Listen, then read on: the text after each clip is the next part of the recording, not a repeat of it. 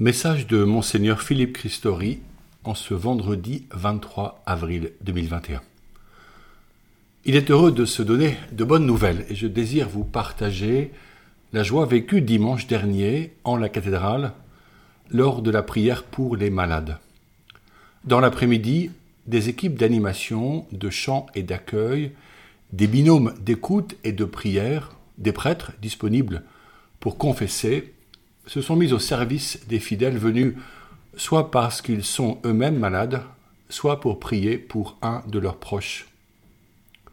Des chants de louanges et un témoignage marquant ont disposé les cœurs des participants à écouter le passage de l'Évangile qui raconte la rencontre de Saint Pierre et de Jésus après la résurrection. Jésus l'interrogea trois fois Pierre, m'aimes-tu? Pierre l'avait renié trois fois lors de son arrestation. Jésus le guérissait de sa culpabilité, lui disait son amour indéfectible et l'envoyait annoncer le royaume à toutes les nations. Quelle confiance de la part de Jésus. Comme Pierre, chacun de nous est fragile, néanmoins aimé par Dieu et envoyé comme témoin. Quelle audace.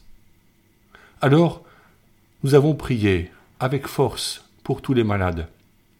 Ceux qui le désiraient venaient se faire imposer les mains et prier au pied du Saint-Sacrement. Un nouveau rendez-vous sera proposé le 13 juin. Nous espérons vos témoignages de guérison et, et votre écho des grâces reçues. Je souhaite poursuivre notre réflexion sur la famille, sa vocation et le merveilleux projet de Dieu. Dans l'exhortation apostolique La joie de l'amour à Maurice Laetitia, le pape insiste sur le nécessaire chemin à parcourir toute la vie. Le temps est supérieur à l'espace, dit-il. Ainsi, le cheminement dans la durée est plus fécond qu'un événement, certes important, mais qui n'engage pas. Continuons la lecture de ce texte. Au fait, le lisez-vous ne vous contentez pas de ce que je peux écrire, car le contenu est si riche. Le troisième chapitre intitulé Le regard posé sur Jésus, la vocation de la famille, permet d'approfondir la vocation propre de la famille et le sens du sacrement du mariage. Dans la Sainte Écriture, il apparaît clairement que la famille est au cœur du projet divin et que le sacrement du mariage est un don du Seigneur. Jésus, en tant que Verbe divin, ayant pris condition d'homme, choisit de partager la vie familiale. Il expérimente dans son humanité la beauté de l'amour de ses parents qui reflète l'amour divin. Il découvre par son éducation toute la tradition de son peuple, sa langue et sa prière. Il bénéficie surtout de toutes les expressions de l'amour que se manifestent Joseph et Marie. Réciproquement, il aide par sa sagesse ses parents à vivre leur union dans une fidélité merveilleuse et confiante. Avec eux, il vit l'alliance scellée entre Dieu et le couple. L'Église, par les enseignements de son magistère, développe beaucoup la notion de famille. Cela se comprend car la Bible est une suite de récits de familles, heureuses mais aussi éprouvées, fécondes ou non, fidèles au Seigneur mais pas toujours. Le Concile Vatican II parle de la famille chrétienne comme d'une communauté de vie et d'amour et souligne le nécessaire enracinement des époux dans le Christ. Le pape Saint Paul VI, dans son encyclique Humane Vitae, note le lien entre l'amour conjugal et l'engendrement à la vie.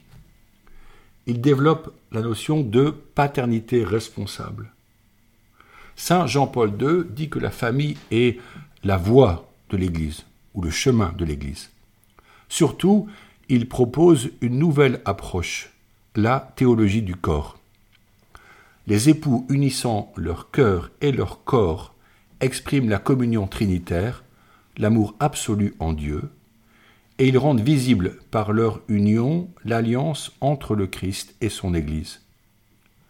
Ainsi le couple uni dans le sacrement du mariage devient une icône du don de la vie que Dieu fait à toute l'humanité. N'est-ce pas magnifique? Quand le chrétien découvre la grandeur du sacrement du mariage voulu comme reflet de l'amour trinitaire et source de vie, nous comprenons que le mariage ne peut pas se faire à l'essai, ni de manière superficielle, ni pour faire plaisir à sa famille. Le pape écrit que, et je le cite, le sacrement de mariage n'est pas une convention sociale, un rite vide, ni le simple signe extérieur d'un engagement. Le sacrement est un don pour la sanctification et le salut des époux. Au numéro 72. Le mariage est une vocation, c'est-à-dire un appel de Dieu auquel les conjoints répondent au quotidien et définitivement. On ne peut pas se marier à l'Église sans avoir conscience de cette vocation. Le pape parle ici d'un discernement vocationnel. Sur ce point, les mentalités évoluent, car le mariage chrétien sans la foi et sans vie en Église est simplement incohérent. Personne ne ferait sauter quelqu'un en parachute et en chute libre sans une sérieuse préparation. Or, c'est ce que nous continuons à faire dans l'Église avec des fiancés chez qui la foi n'est pas vivante. Personne en Beauce ne sème des céréales dans les cailloux là où il n'y a pas d'eau. C'est ce que nous essayons de faire quand nous célébrons un sacrement du mariage pour un couple qui ne va jamais boire à la source d'eau vive. Par le sacrement du mariage, les époux vivent de la présence du Christ qui leur communique son esprit et ses dons spirituels. Il vient à leur rencontre. Le pape dit, il reste avec eux, il leur donne la force de le suivre en prenant leur croix sur eux, de se relever après leur chute, de se pardonner mutuellement, de porter les uns les fardeaux des autres, au numéro 73. C'est merveilleux de découvrir que Jésus veut être leur ami, à voir dans Jean 15, verset 15, et qu'il marche avec eux. La vie de foi n'exonère pas les conjoints des difficultés. Cependant, ils peuvent invoquer le Saint-Esprit et lui demander de renouveler chaque jour leur amour afin de se choisir comme époux, de se donner l'un à l'autre dans le respect mutuel, d'avoir une vie sexuelle ouverte à la vie, et qui leur apporte une joie profonde, physique et affective. Tout ceci appartient au projet de Dieu. Je cite l'Écriture. Dieu créa l'homme à son image, à l'image de Dieu il le créa, il les créa, hommes et femmes. Dieu les bénit et leur dit, Soyez féconds et multipliez-vous. Et Dieu vit que tout ce qu'il avait fait, et voici, cela était très bon. Genèse 1 au verset 28 et 31. La joie de l'amour est celle que le Seigneur veut offrir aux couples mariés qui s'appuient sur sa grâce par leur pratique des sacrements et leurs prières. Le pape François, vrai pasteur expérimenté, connaît la vie des personnes et dit que l'Église est là pour accompagner toutes les situations familiales, même si elles sont imparfaites, car le baptême est une promesse de vie. Tous les baptisés sont membres de l'Église et enfants de Dieu. Que propose-t-il alors à ces personnes? Je le cite. L'Église invoque avec elle la grâce de la conversion, les encourage à accomplir le bien, à prendre soin l'un de l'autre, avec amour, et à se mettre au service de la communauté dans laquelle ils vivent et travaillent. Au numéro 78. L'Église doit discerner les situations sans jugement, différenciant les responsabilités, comprenant les souffrances.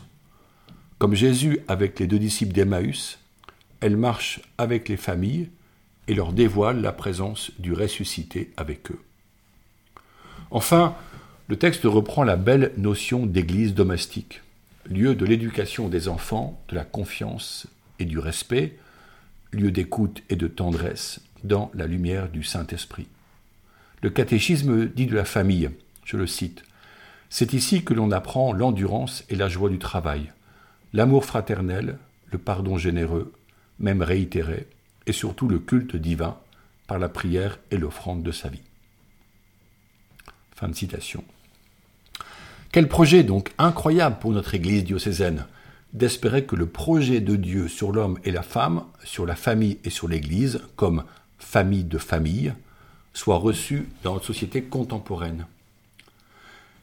N'est-ce pas encore le désir des jeunes de trouver la bonne personne, de fonder un foyer sur l'amour mutuel, d'avoir une sexualité épanouie et respectueuse de chacun, d'offrir un cadre d'amour et sûr aux enfants qu'il leur est donné d'en accueillir, d'être un couple ouvert aux autres et généreux? L'espérance demeure si les catholiques s'engagent à être en vérité ce qu'ils sont par leur baptême.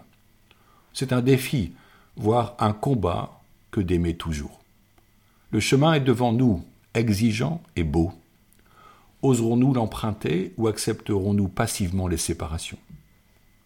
J'invite les jeunes à s'ouvrir au Christ pour être guidés vers la vocation au mariage, dans un chemin préparatoire selon l'enseignement de l'Église à la lumière des saintes Écritures. Se préparer à une vie de couple commence dès l'enfance et l'adolescence, par la transmission de belles valeurs et du goût de l'effort. Le temps des fiançailles est aussi important pour se découvrir avec le bon recul. Comme au saut en longueur, prendre le bon élan et au bon tempo permet de réussir et d'expérimenter la joie véritable. Nul doute que les familles ancrées dans le Christ porteront des fruits vocationnels. Aussi je vous propose encore d'invoquer Notre-Dame.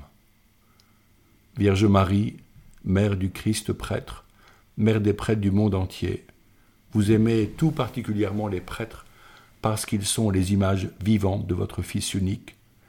Vous avez aidé Jésus par toute votre vie terrestre et vous l'aidez encore dans le ciel.